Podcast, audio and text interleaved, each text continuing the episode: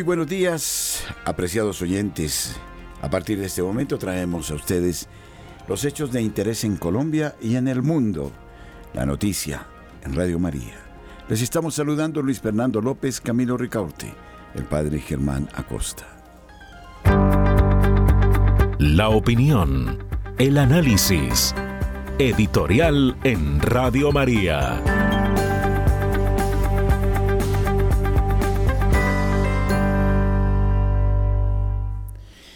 Pedir a Dios eh, la gracia de la piedad con el prójimo debería ser uno de los afanes mayores en eh, la vida de cada ser humano. Parece algo elemental, algo simple. Tendemos a aislarnos unos de otros y mientras estemos en una zona de tranquilidad, de confort, nos vamos aislando, olvidando del sufrimiento ajeno. El sufrimiento es misterioso también. Cada persona lleva una historia. Todos sufrimos, quien más, quien menos. Pero existen personas cuya existencia ha sido una tragedia desde el primer minuto hasta el día de hoy. Gentes que se curtieron con base en el desprecio, en la marginación. Imagínense ustedes, y tratemos de sentirlo desde dentro, lo que significa caer en el lazo de la droga. La droga tiene como característica la dependencia psicológica y en ocasiones biológica de esa maldición que normalmente acompaña al drogadicto, al tóxico dependiente a lo largo de la vida. Podríamos también hablar, en este caso, del alcoholismo. Y esta tragedia presenta matices auténticamente dramáticos se cambia el código de los valores, se pierde el respeto de sí mismos, el pudor, se venden todos los principios morales, el cuerpo, con tal de obtener el vicio. Se vive en ollas, en antros, se da rienda suelta a una necesidad meramente instintual que después conduce a la persona a abismos de depresión y de tristeza. Este, por ejemplo, es uno de los sufrimientos mayores. Pero existen muchos otros eh, sufrimientos. Los malos negocios, las quiebras, el gota a gota, la soledad, la tristeza, el desprecio, una enfermedad terminal, en fin, no podríamos vivir tranquilos si pensáramos en el sufrimiento ajeno. Porque nos es muy fácil hablar desde una tribuna cuando ya hemos desayunado y cuando tenemos al menos la posibilidad de uno o dos alimentos diarios. La soledad de tanta gente, no solo en las ciudades, también en lo profundo de las montañas, en los lugares más apartados. Y no existe la posibilidad de una mano amiga, de una voz de aliento, de un estímulo para acrecentar el bien del otro. Existe solo el desprecio. Imagínense ustedes, por ejemplo, el sufrimiento de las personas que son abusadas, esclavizadas, llevadas a otros países la trata de personas, la trata de blancas, los abusos de los menores, el anonimato, el ser humano que trata al ser humano como una bestia, como un animal que le produce algún beneficio. Es una vida de infierno. Yo creo que estas personas que sufren tanto ya aquí en la tierra pagan su purgatorio, su infierno. Y el Señor lo dijo, hasta las prostitutas os predecerán en el reino de los cielos. Tal vez nosotros nos creamos con la autoridad moral de decir algo, de asumir una actitud de superioridad, pero quizá seamos los más carentes, porque se nos va a pedir mucho más, así lo dice el Evangelio. Y entonces, por eso nuestra inconsciencia será la que nos condene, la que nos dé una calificación muy bajita a la hora de presentarnos ante el tribunal divino. Pero no podemos omitirlo como sugería Ezequiel en la lectura del domingo anterior y el propio Jesucristo y Pablo al hablar de la corrección fraterna. Todos los indiferentes, los inconscientes, los que humillan, los que pervierten, los que explotan, todos tendremos que presentarnos ante el tribunal divino. Y el Señor dirá, venid bendito de mi Padre, porque tuve hambre, sed, estuve desnudo, enfermo, prisionero. Me consolasteis, me fuisteis a ver. Apartaos de mí, malditos, porque tuve hambre, sed, estaba enfermo en la cárcel, no me visitasteis, me despreciasteis. ¿Cuántos hombres, y este es otro tipo de sufrimiento, desprecian a los hombres? Los marcan, y esto es de todos los días, el bullying, el apodo, la ofensa, el sarcasmo, la ironía, todo eso, de todo eso tendremos que dar cuenta ante el Señor. En tanto, pidamos al Señor la gracia, y esta sí que es importante, de la conmiseración, que nos saque de la indiferencia, que nos quite este velo de los ojos y nos permita percibir el dolor ajeno, y de tal modo que no podamos pasar indiferentes ante esta realidad. Dirá San Juan de la Cruz, en la tarde de la vida seremos juzgados por el amor. Nuestros corresponsales tienen la palabra en Notas Eclesiales.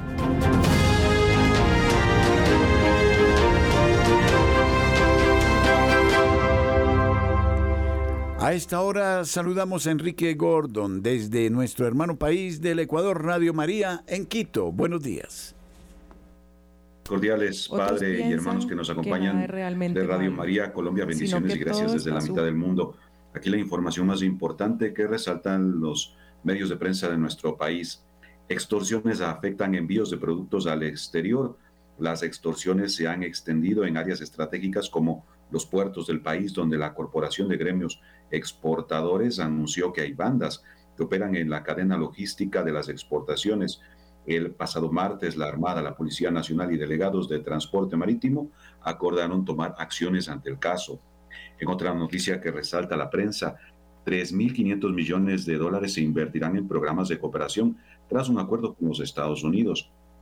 Este acuerdo se dio luego de varias reuniones para la suscripción de esta ayuda en defensa del Estado y en eh, contra de la delincuencia, el crimen organizado y el narcotráfico. Esto para ayudar a la fuerza pública de nuestro país en el combatir estas actividades ilícitas en el Ecuador. El acuerdo se dio en un memorándum de entendimiento entre los países de eh, Estados Unidos y Ecuador y que estará en vigencia hasta el año 2030 y contempla la cooperación para fortalecer las capacidades de seguridad y de control de las Fuerzas Armadas ecuatorianas.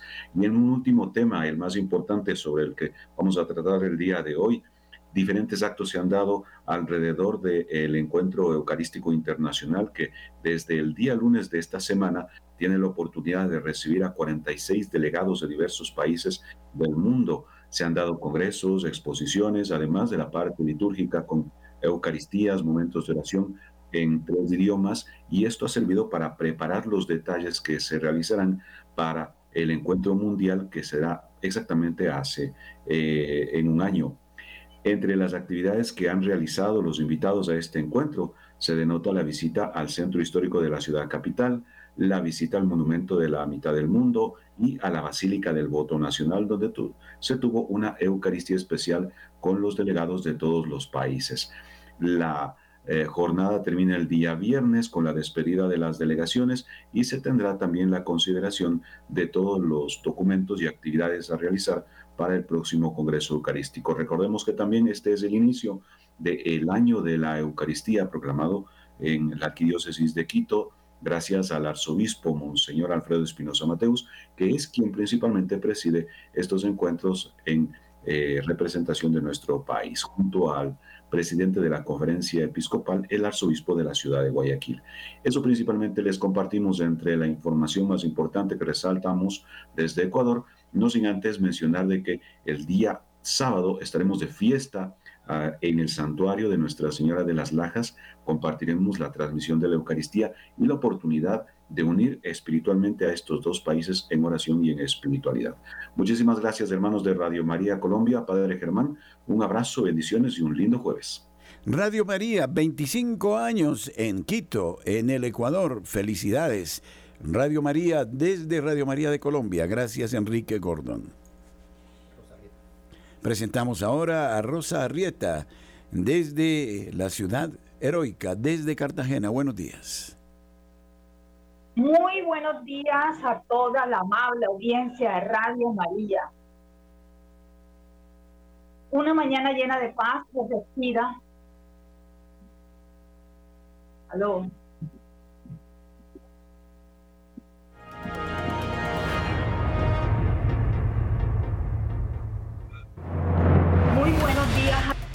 Amable audiencia de Radio María. Una mañana llena de paz se respira hoy en Cartagena con el anuncio de las aves que cantan alegres al salir del sol, que da paso a un nuevo día para agradecer a Dios Padre, muy especialmente por su eterno amor, del que se habla mucho, pero que es por amor a la humanidad que Jesús murió en la cruz. Y hoy celebramos desde el fondo del corazón y con plena conciencia la exaltación de la Santa Cruz, especialmente para nosotros los cartageneros y los que no lo son también, pero son devotos al Cristo de la aspiración en la iglesia del Santo Domingo, en la placita que lleva su nombre aquí en Cartagena y al cual todos los que tenemos fe, esperanza y conocemos el amor de entrega en la cruz, que es bendición y signo por lo tanto, de victoria sobre el demonio, el mundo y el pecado, y no de maldición ni de derrota. Y por eso celebramos con devoción y nos reunimos para celebrar a lo largo del día con las diferentes Eucaristías que se llevarán a cabo, tanto en las horas de la mañana como en la tarde, donde también se hará la procesión por las calles del centro amurallado.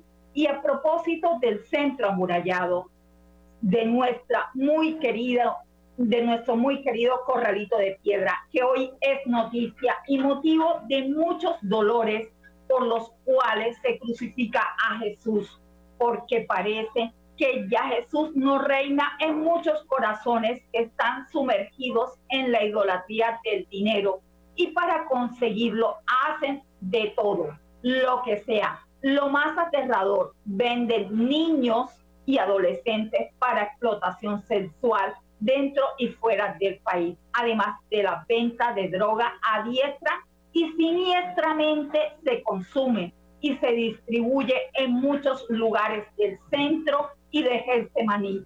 Además, la prostitución, el robo, que no hay que estar ciegos para darse cuenta de esta problemática que tiene preocupadas a los residentes, gremios y empresarios y a toda la ciudadanía para que se tomen medidas urgentes.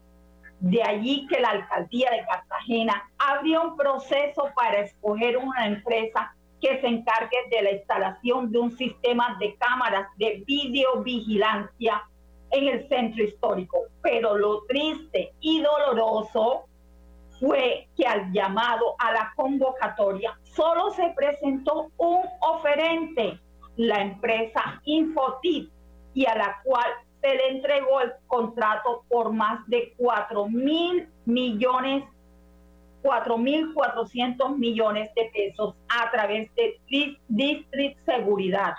Y aquí viene lo mejor, y es que esta empresa ha tenido problemas en otras partes del país y hasta sanciones por las irregularidades en sus contratos. Como quien dice, por acá salió peor. El remedio que la enfermedad, porque afecta el bolsillo de todos y al parecer le salen alas al dinero. Y por arte de magia esperamos que no desaparezca, sobre todo por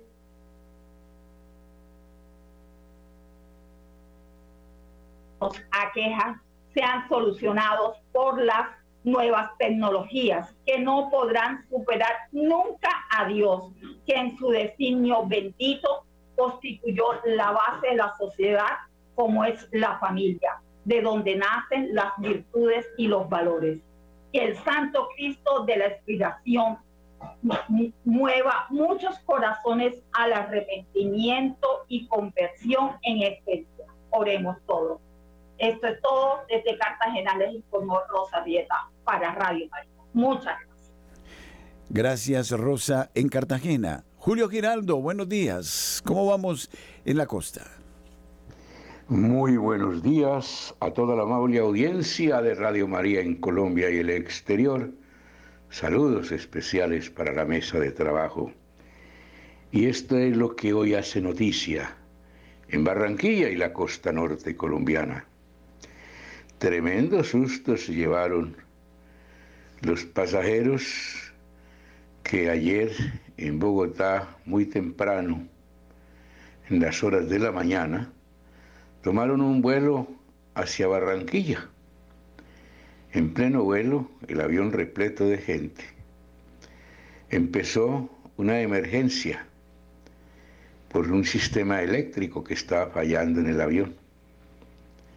El pánico fue grande, el avión debió aterrizar en el aeropuerto Los Garzones de Montería, en donde se solucionó el problema y aproximadamente a las 10 de la mañana esta gente llegó de nuevo a Barranquilla con el susto y algunos pues dijeron que por primera vez en su vida habían rezado. Gracias a Dios por eso, porque al menos rezaron y gracias a Dios porque no pasó nada. En otro ángulo de la noticia, el ingenio de las gentes en la costa llega al extremo. Ahora han resucitado a Diomedes Díaz para que le haga publicidad política a uno de los aspirantes a la gobernación del Atlántico. Les cuento muy rápidamente cuál fue el truco y cuál es esta historia. Ustedes saben que los cantantes vallenatos mencionan cuando están cantando una canción en público a determinados amigos o determinados personajes. Diomedes Díaz, en uno de esos conciertos, saludó de una manera muy especial al doctor Eduardo Verano de la Rosa, ahora candidato a la gobernación del Atlántico. Esto quedó grabado, por supuesto, y ahora un publicista moderno, creativo, sacó esto del cajón y entonces grabó una cuña en donde le pregunta a mucha gente, ¿usted por quién va a votar? Entonces esas personas contestan, por el que Diomedes diga. Y luego lanza la grabación que tiene donde Diomedes dice que saluda muy especialmente al gobernador, al gobernador no en esa época, al señor Eduardo Verano. Y esta publicidad pues está dando la vuelta a toda la costa. Y la gente cree que Diomedes resucitó, porque aquí Diomedes Díaz no lo dejan descansar el día de la Virgen del Carmen para que se gane la lotería. El día que cumple años, el número para ganar la lotería. Y ahora lo metieron en política. Pobre Diomedes, que descanse en paz como todos los que en este mundo en cualquier momento tenemos que morir. Bueno, después de esta noticia un poco curiosa, en Palmar de Varela, municipio muy cercano aquí a Barranquilla, denuncian que ya empezó la transhumancia, que es la inscripción de personas que no viven allí para que voten el día de las elecciones. Es una estrategia de los políticos para poder saber cuántos votos van a tener y si la gente a quien le dieron el dinero votó o no votó y por eso los trasladan a otro pueblo o a otra parte por lejana que sea. En este municipio se han inscrito hasta el momento más de 1.800 personas que no viven en el sector, ni siquiera cercano a él. Todo esto está ya en manos de las autoridades para que las elecciones pues sean transparentes. Desde la ciudad de Barranquilla y para Radio María, Julio Giraldo. Saludamos a José Luis Hernández desde la ciudad de Medellín. Buenos días. Saludos amigos, con los muy buenos días. Aquí llegamos desde la capital de la montaña con toda la información. Atención que el gobierno británico apoyará emprendimiento de base tecnológica en Medellín. Colombia fue el único país del continente seleccionado para participar en una nueva edición eh, de programa Real Academia Británica de Ingeniería en alianza con Ruta N y el Distrito de Medellín, que busca desarrollar las capacidades empresariales para comercializar soluciones innovadoras a gran escala en el mundo. Por ello abrieron una convocatoria que apoyará emprendimientos de base tecnológica en la región. El proceso se podrá realizar hasta el 16 de octubre a las 5 de la tarde hora del Reino Unido y 11 de la mañana hora de Colombia. En otro lado de la información, nueva convocatoria para artistas jóvenes de Medellín y Antioquia. Aquí les explicamos de qué se trata. Atención que artistas entre los 18 y 40 años que viven en el departamento pueden inscribir sus obras en la decimosegunda convocatoria Nuevos Talentos de Arte que desde hace 12 años lidera la Cámara de Comercio de Medellín para Antioquia con la curaduría del Museo de Antioquia. A propósito de la convocatoria es promover y difundir las prácticas de artistas jóvenes de la región a través de la exposición de sus trabajos en diferentes espacios de la Cámara, la entrega de un incentivo económico y la participación sin costo en un programa de formación acompañamiento estratégico que les permita aprender diferentes herramientas para desempeñarse en, en el sector artístico de manera integral. En otro lado de la información, noticias nuestras. Estamos recordando el próximo 16 de septiembre, sábado, el gran retiro espiritual de Radio María Medellín. Con la conducción del padre Ciro González tendremos sanación a través del amor. Ese será el tema de nuestro próximo retiro espiritual de 8 de la mañana a 1 de la tarde totalmente gratis. Lugar Parroquia Vicaría Perpetua Hospital San Vicente de Paul, entrada por el sector de Bolívar a las 8 de la mañana. Estaremos allí todos reunidos para este interesante tema, sanación a través del amor. Mayores informes en el 313-591-3497 y en el 604-557-9586. Allí te ofreceremos la oportunidad de ser solidarios con tu emisora Radio María, con el bono de solidaridad. Lo tendremos allí para todos, para que todos se unan apoyando a nuestra emisora y poder seguir evangelizando con amor a través del aporte que tú das por el bono de Radio María Medellín. Amigos, ha sido toda la información noticiosa desde la Bella Villa, informó su corresponsal José Luis Hernández. Un buen día para todos. Saludamos a Marta Borrero desde la ciudad de Cali. Buenos días, Marta. Muy buenos días para todos.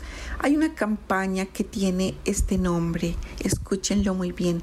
Regala una sonrisa a quien hoy está privada de su libertad. Sí, es una campaña para acompañar con donaciones a las mujeres privadas de su libertad aquí en Santiago de Cali que se encuentran en las cárceles. Esta campaña es una invitación que está haciendo el Banco de Alimentos de Cali. Están solicitando donaciones muy solidarias de parte nuestra para eh, estas mujeres que han perdido ese don precioso que Dios nos ha dado a todos los seres humanos, que es la libertad. eh, la donación que solicitan es de productos de aseo. Eh, entran allí los jabones, crema dental, cepillos, eh, toallas higiénicas, bueno, todo, champú. Bueno, como mujeres ustedes saben que así estén privadas de la libertad, pues siguen siendo mujeres y quieren estar y sentirse bien con ellas mismas también en esa parte física. Es una obra de misericordia. Recuérdenlo muy bien, visitar a los presos es una obra de misericordia. De pronto no podemos visitarlos y visitarlas, pero sí podemos apoyar las campañas para donarles estos implementos que son de un uso urgente. Eh, para sustentar esto, quiero leerles la santa palabra de Dios en Hebreos 13, capítulo 13, versículo 3. Apréndanselo.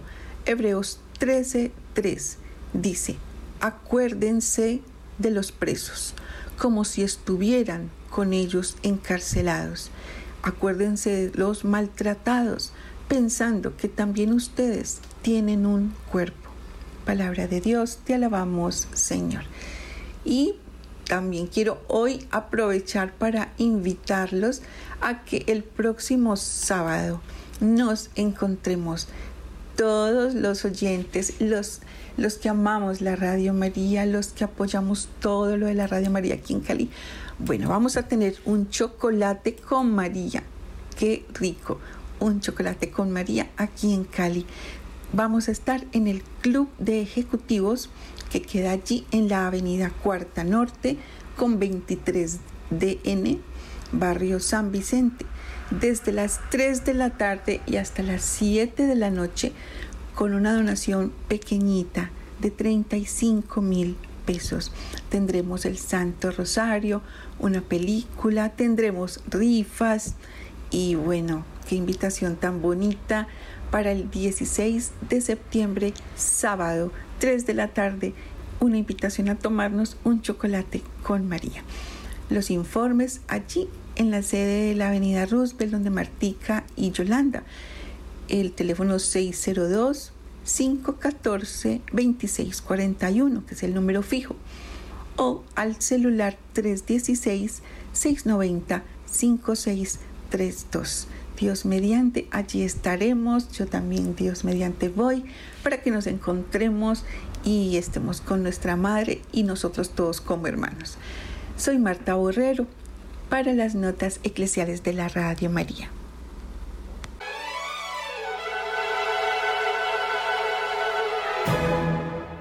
Llévate la señal Radio María.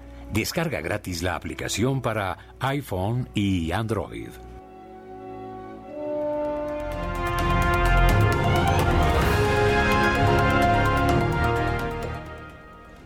Este 9 de septiembre, en la Basílica de San Pedro de la Ciudad del Vaticano, se llevó a cabo la ceremonia de ordenación episcopal de Monseñor Mauricio Rueda Belz, nombrado por el Papa Francisco como nuncio apostólico en Costa de Marfil el 16 de junio del presente año. La Sagrada Eucaristía fue presidida por el secretario de Estado en la Santa Sede, el cardenal Pietro Parolín, y concelebrada por el cardenal Rubén Salazar Gómez, arzobispo emérito de Bogotá. Durante la celebración, el nuevo arzobispo bogotano, reconocido por sus funciones diplomáticas en el Vaticano y el apoyo durante los viajes pontificios, enmarcó el sentido de su ordenación durante la fiesta de San Pedro Claver, conocido en Colombia como Padre de los Derechos Humanos. Esto, ahora que inicia su misión como representante de su santidad en el país africano. Cuando había señal de la llegada de nuevos esclavos, él partía hacia las barcas, Pedro Claver salía hacia el mar con su bote para encontrarlos, llevándoles comida, socorro y fortaleza. En el día en el cual la Iglesia celebra la memoria del esclavo de los esclavos, he recibido la plenitud del orden sagrado.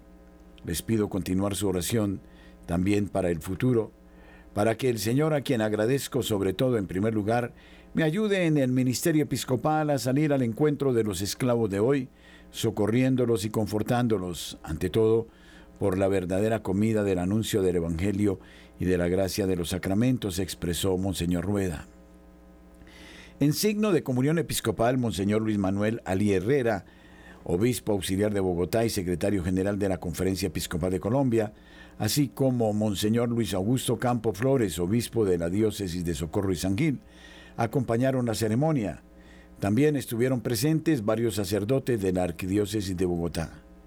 Gracias a mis superiores, actuales y pasados, por los años de servicio a la Santa Sede y a los arzobispos de Bogotá en estos últimos 27 años, por su paternidad, testimonio y estima, dijo el representante vaticano. El lema episcopal elegido por Monseñor Mauricio Rueda Belts para identificar e inspirar su servicio episcopal fue Te llamé por tu nombre. Sobre esto expresó la bienaventurada esclava del Señor y reina de los apóstoles, interceda por mí, para que cada día fortalezca la fe en Jesucristo, y siguiendo el ejemplo de mis queridos padres y hermanos, encuentre consuelo en la voz del Señor, que repite sin cansarse, no temas, te he llamado por tu nombre.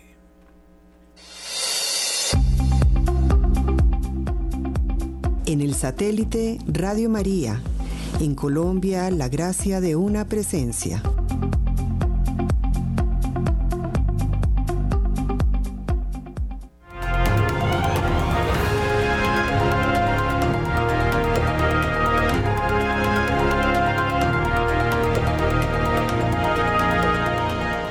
La Conferencia Episcopal de Colombia celebra sus 115 años del episcopado colombiano, la celebración y los momentos para recordar.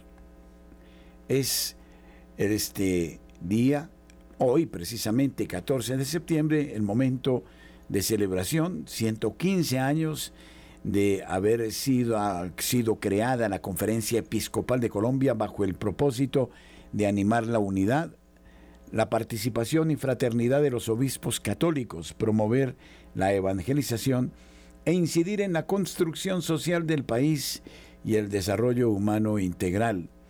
Desde esta misión y preocupados por el difícil contexto que vive actualmente Colombia, a través de una rueda de prensa durante este día los prelados presentarán al pueblo colombiano Luces en el Camino hacia la Paz. Se trata de un documento que propone 17 orientaciones concretas para la búsqueda y construcción de la paz desde el horizonte de la misericordia, tema que protagonizó la centésima quince Asamblea Plenaria del Episcopado desarrollada en el mes de julio del presente año.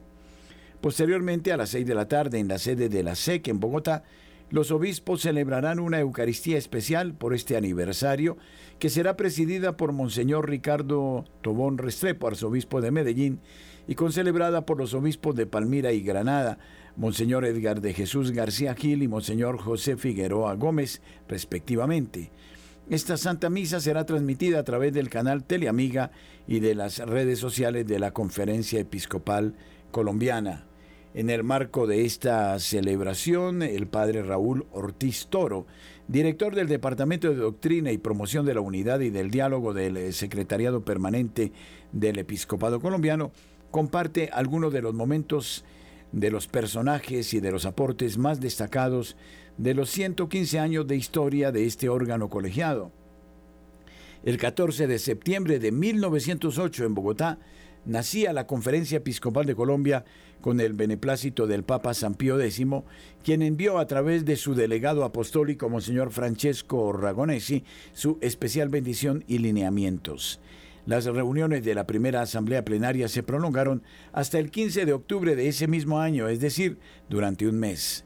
En ese momento existían en Colombia 18 jurisdicciones eclesiásticas, que eran cuatro arquidiócesis, nueve diócesis, tres vicariatos apostólicos y dos prefecturas apostólicas. En aquella ocasión hubo presencia de 14 jurisdicciones representadas por 15 personas, 13 obispos y dos presbíteros vicarios capitulares. Las conclusiones de esta primera asamblea plenaria se difundieron a través de dos pastorales colectivas. La primera ponía en guardia a los fieles católicos ante las doctrinas masónicas que se publicaban en la prensa nacional, con doctrinas anticlericales y de oposición a la labor de las comunidades religiosas en el campo educativo. También se honró la memoria de 50 religiosas hermanas de la caridad fallecidas durante la Guerra Civil de los Mil Días por auxiliar a las víctimas de la violencia y se reconoció la labor de multitudes de sacerdotes, muchos de ellos extranjeros, que ejercían su misión de evangelización y caridad en lugares apartados del país. En la segunda carta pastoral de aquella primera asamblea, los obispos recordaron la constitución política de Colombia que reconocía a la religión católica como la base del orden social y exhortaron al pueblo a no ceder a las contiendas armadas y a las luchas fratricidas que no han sido ni serán jamás remedio para los males de nación alguna. En consecuencia, insistieron en trabajar por la concordia en el país y presentaron algunos medios para lograrlo escuchar las justas reclamaciones de los ciudadanos, propiciar en el campo político o administrativo algunas concesiones equitativas para dar participación a todos los partidos y vincular en la administración pública a personas competentes de honradez probada y de aptitudes no comunes. Pero sobre todo, hicieron énfasis en que dichas propuestas solo serían efectivas en la medida en que se restauraran todas las cosas en Cristo a través de la extensión de su ley divina en todos los ámbitos de la vida social y política. Solo así, la paz de Dios que sobrepuja a todo entendimiento será la guardia de los corazones y de los entendimientos de todos. Así pues, desde hace 115 años, los obispos católicos de Colombia se reúnen colegialmente para crecer en la fraternidad y la comunión episcopal, pero también para trazar líneas de acción que benefician la evangelización como un proyecto conjunto. Una de estas líneas siempre ha sido la reconciliación y la paz, y se ha visto reflejada en las actividades pastorales de cada jurisdicción en la historia del país. Esto indica que la conferencia episcopal desde sus inicios ha sabido leer los signos de los tiempos y discernir lo que más conviene para el bien de la nación a través del ejercicio de los deberes cristianos y civiles del pueblo de Dios. En la actualidad la conferencia episcopal ha crecido en número y en acciones evangelizadoras, pues en ella participan los obispos de 78 jurisdicciones eclesiásticas distribuidas así. 14 arquidiócesis, 52 diócesis, 10 vicariatos apostólicos y un obispado castrense y un exarcado para los católicos maronitas. Se hace así memoria de los fundadores de la Conferencia Episcopal de Colombia, Monseñor Bernardo Herrera Restrepo, arzobispo de Bogotá, Monseñor Pedro Adrán Brioski, arzobispo de Cartagena, Monseñor Manuel Antonio Arboleda, arzobispo de Popayán, Monseñor Manuel José Caizado, arzobispo de Medellín, Monseñor Moisés Higuera, obispo auxiliar de Medellín, Monseñor Evaristo Blanco, obispo de Socorro, Monseñor Eduardo Maldonado Calvo, obispo de Tunja, Monseñor Gregorio Nacianceno Hoyos, obispo de Manizales, Monseñor Ismael Perdomo Borrero, obispo de Ibagué, Monseñor Esteban Rojas Tobar, obispo de Garzón, Monseñor Francisco Simón y Rodenas, obispo de Santa Marta, Monseñor Adolfo Perea Yuste, obispo de Pasto, Monseñor Atanasio Vicente Soler, vicario apostólico de La Guajira, el presbítero Antonio María Colmenares, vicario capitular de la diócesis de Nueva Pamplona, el presbítero Francisco Cristóbal Toro, vicario capitular de la diócesis de Santa Fe de Antioquia. Entre las ausencias se cuentan el Vicariato Apostólico de Casanare por muerte del obispo Gregorio Nicolás Casas y Conde, el Vicariato Apostólico de los Llanos de San Martín por la reciente creación de la jurisdicción y consagración de su primer vicario apostólico, el obispo Joseph Marie de Sir Giot. Por ley canónica, las prefecturas apostólicas dependen directamente de la Santa Sede. Los prefectos de aquellas jurisdicciones eran sacerdotes misioneros y aunque no pertenecían específicamente a la conferencia de obispos, sin embargo vale la pena consignar sus datos, pues estos territorios dieron paso posteriormente a varias diócesis y vicariatos existentes. Esta parte de la historia de la conferencia episcopal eh, de Colombia que hoy celebra felizmente este aniversario, saludamos a todos los señores obispos de las distintas diócesis, arquidiócesis, que eh, en este momento se recogen con una mirada de retrospección y al mismo tiempo de la actualidad de, la misma conferencia que se fundara en un día como hoy hace 115 años. Amable oyente en Internet, Radio María de Colombia es www.radiomariacol.org. En cualquier lugar del mundo, usted nos puede sintonizar y hacerse apóstol de esta causa, dando a conocer a otros amigos esta página.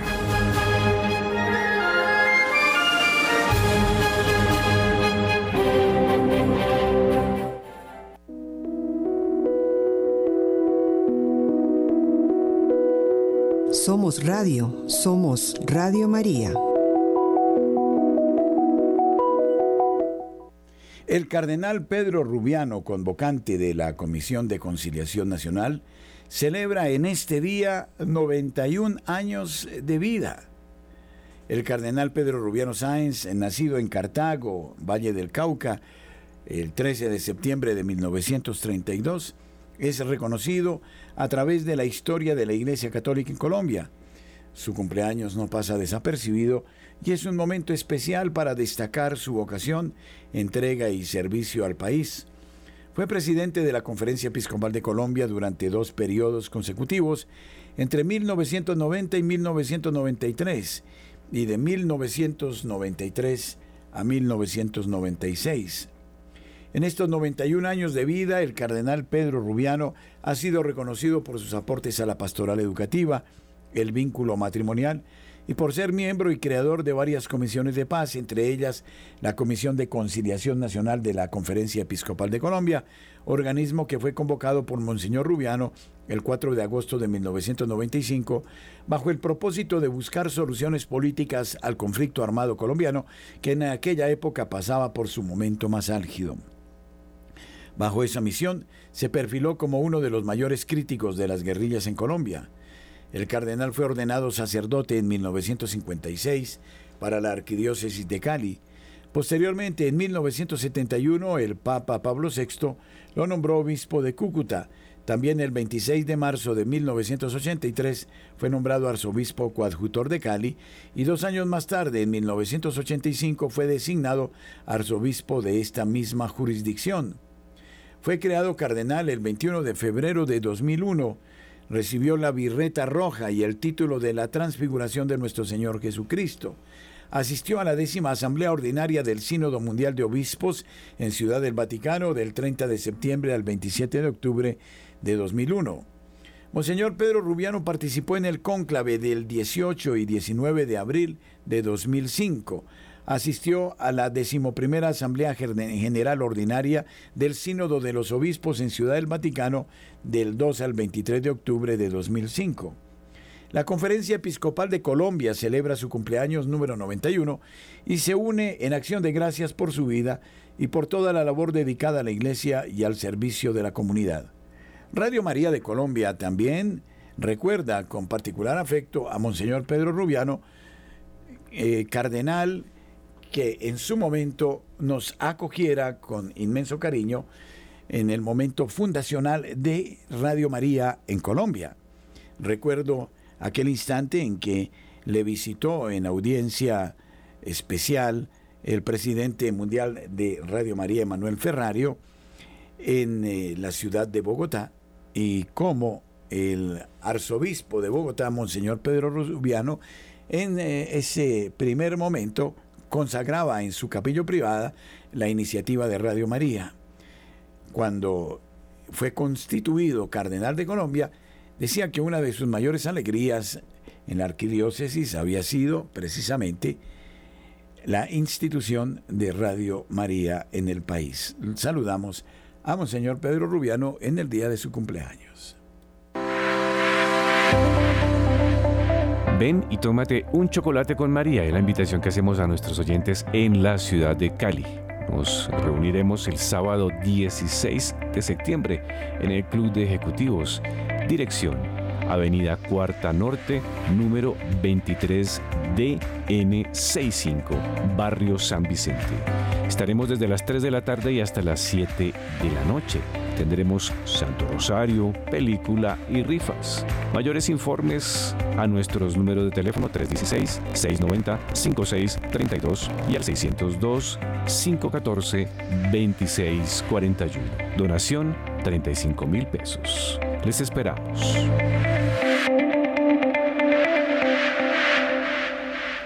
A los 46 años de edad, Ronaldo Nazario se bautiza en un templo católico de Sao Paulo.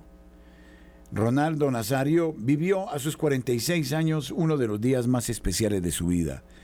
El astro del fútbol mundial recibió este martes el sacramento del bautismo en la iglesia del padre Fabio de Melo en Sao José dos Campos.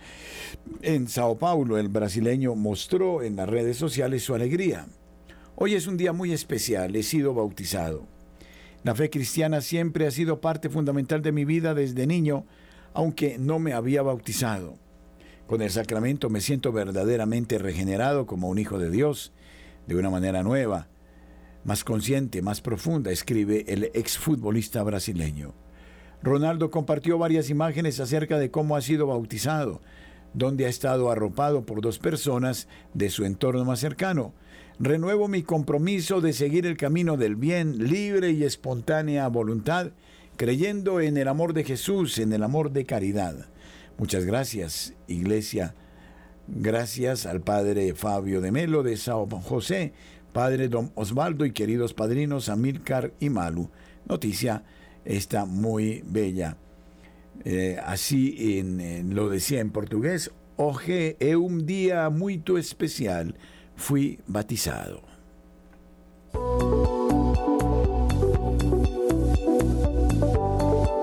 Radio María, en el canal de Claro Música y de Claro Música Televisión, de manera capilar, deja oír su voz en todos los hogares de Colombia.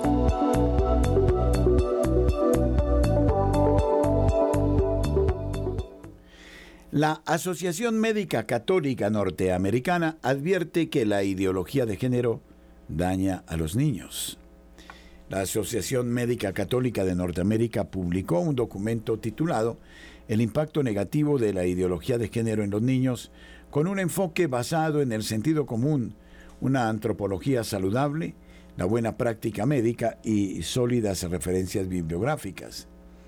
El informe fue presentado durante el Congreso número 92 de la asociación, que tuvo lugar en Phoenix, Arizona. El texto argumenta que la ideología de género tiene graves consecuencias para los niños y adolescentes. Su objetivo principal es prevenir daños adicionales y abogar por una medicina respaldada por evidencia científica en lugar de ser influenciada por una ideología exagerada. Se señala que países que han adoptado esta ideología como Gran Bretaña, Suecia, Finlandia, Dinamarca y Francia, han comenzado a cambiar su enfoque.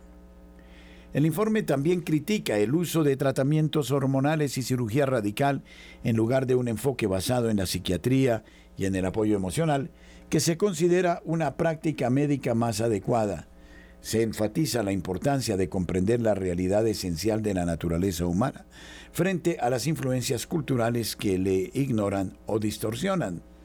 Además, se cuestiona la afirmación de que los niños que experimentan disforia eh, de género, es decir, la inconformidad con su sexo biológico, deben ser sometidos a cambios tempranos de género para evitar el suicidio. Se argumenta que existen tratamientos más efectivos con menos efectos secundarios, especialmente teniendo en cuenta la comorbilidad que a menudo acompaña esta condición. Se hace hincapié en la importancia de no reforzar la confusión. El informe destaca que entre el 80 y el 90% de los casos de disforia de género en niños antes de la pubertad resuelven por sí mismos esta situación en la adolescencia. Finalmente, se critica el profesionalismo de los tratamientos de cambio de género y se argumenta que violan el principio hipocrático de no hacer daño. La asociación también defiende el respeto por los derechos de conciencia de los médicos y otros profesionales de la salud, así como el derecho a una formación sanitaria adecuada. En resumen, se considera que la ideología de género es un experimento irresponsable como mínimo. En Colombia, 8.52 minutos en la mañana. Semana de misión y retiro, seminario de vida en el Espíritu, en Aguachica, Cesar. Acompáñenos los días lunes 18 a viernes 22 de septiembre desde las 5.30 de la tarde y hasta las 9 de la noche y el sábado 23 de septiembre desde las 8.30 de la mañana y hasta las 9.30 de la noche. Dirigirá el padre Ciro Hernando González, coordinador nacional de Radio María. Lugar, la parroquia San Vicente de Paul, carrera 35, con calle Segunda en Aguachica. Tendremos Santo Rosario, Sagrada Eucaristía, oración de sanación ante el Santísimo. Mayores informes a nuestro número celular 310-715-1126. Entrada libre, les esperamos. Gracias por ser de casa. Bienvenidos a los espacios de Radio María.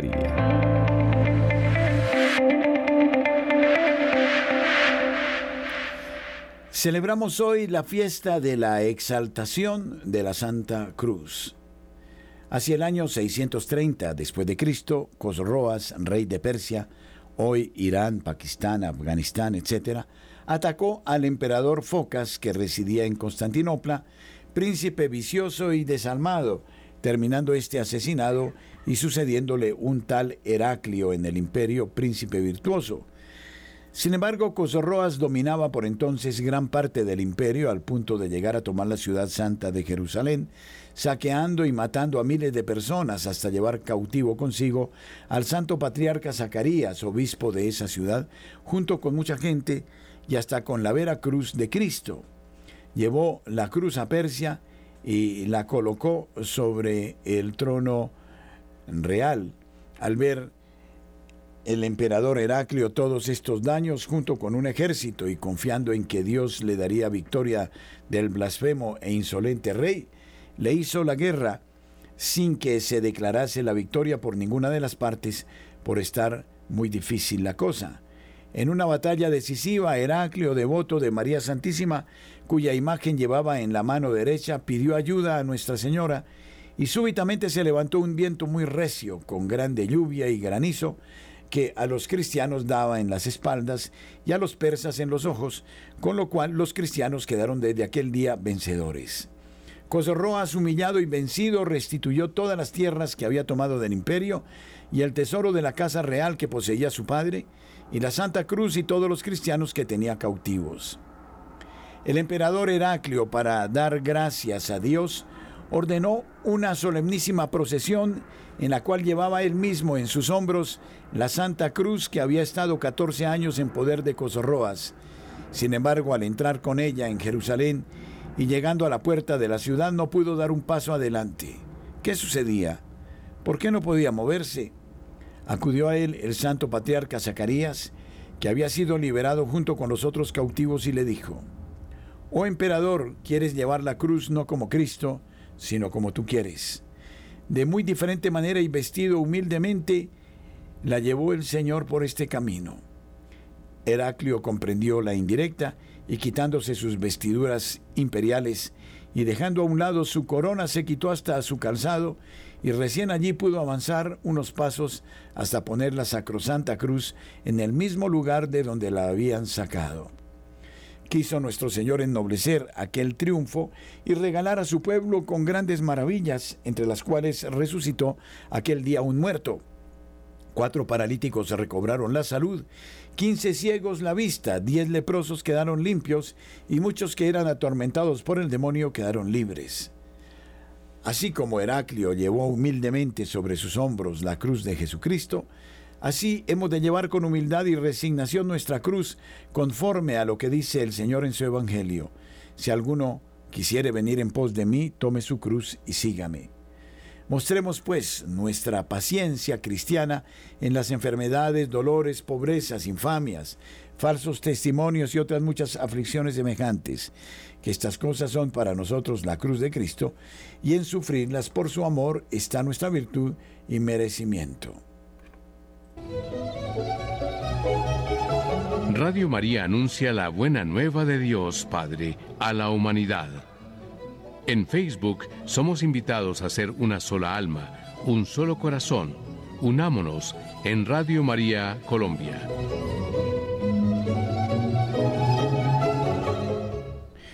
Es innegable que la iglesia actual sufre una de las mayores epidemias espirituales, es decir, una confusión y desorientación doctrinal de alcance casi universal que supone un peligro seriamente contagioso para la salud espiritual y la salvación eterna de numerosas almas.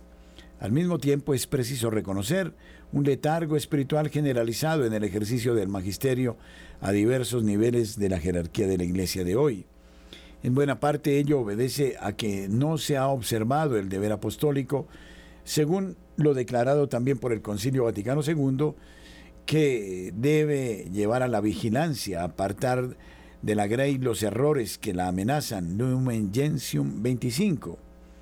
Epidemia espiritual, confusión, desorientación, calamidad, desastre, tribulación, persecución, en esa estamos.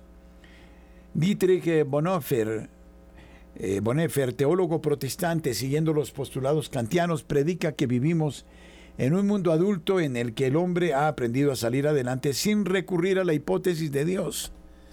Bonhoeffer opone la sociedad secular a la sociedad sagrada. El hombre puede afrontar sus problemas sin necesidad de Dios. La gente cuando oye hablar de Dios no se lo toma en serio. Por eso hay que explicar a Dios al mundo de hoy con otro lenguaje. El mundo no es Dios, la naturaleza no es Dios, la política no es Dios, los símbolos religiosos no son Dios. Nuestra cultura moderna exige que ahora las verdades de la fe deben ser reveladas por nuevos caminos que son principalmente subjetivos y experienciales. La fe ya no se puede transmitir por la predicación y esto es demasiado triste. Antes la fe era la adhesión de la inteligencia a la verdad revelada por el verbo de Dios. Creíamos en una verdad que nos viene desde afuera y que no proviene de ninguna manera por nuestro propio espíritu. Pero el hombre moderno, cientificista, progresista y liberal se carcajea de Dios. Dios no le hace falta para nada. Es una reliquia de un pasado oscuro, de un tiempo en que el hombre no era libre, sino que vivía sometido al poder de los reyes y de la iglesia.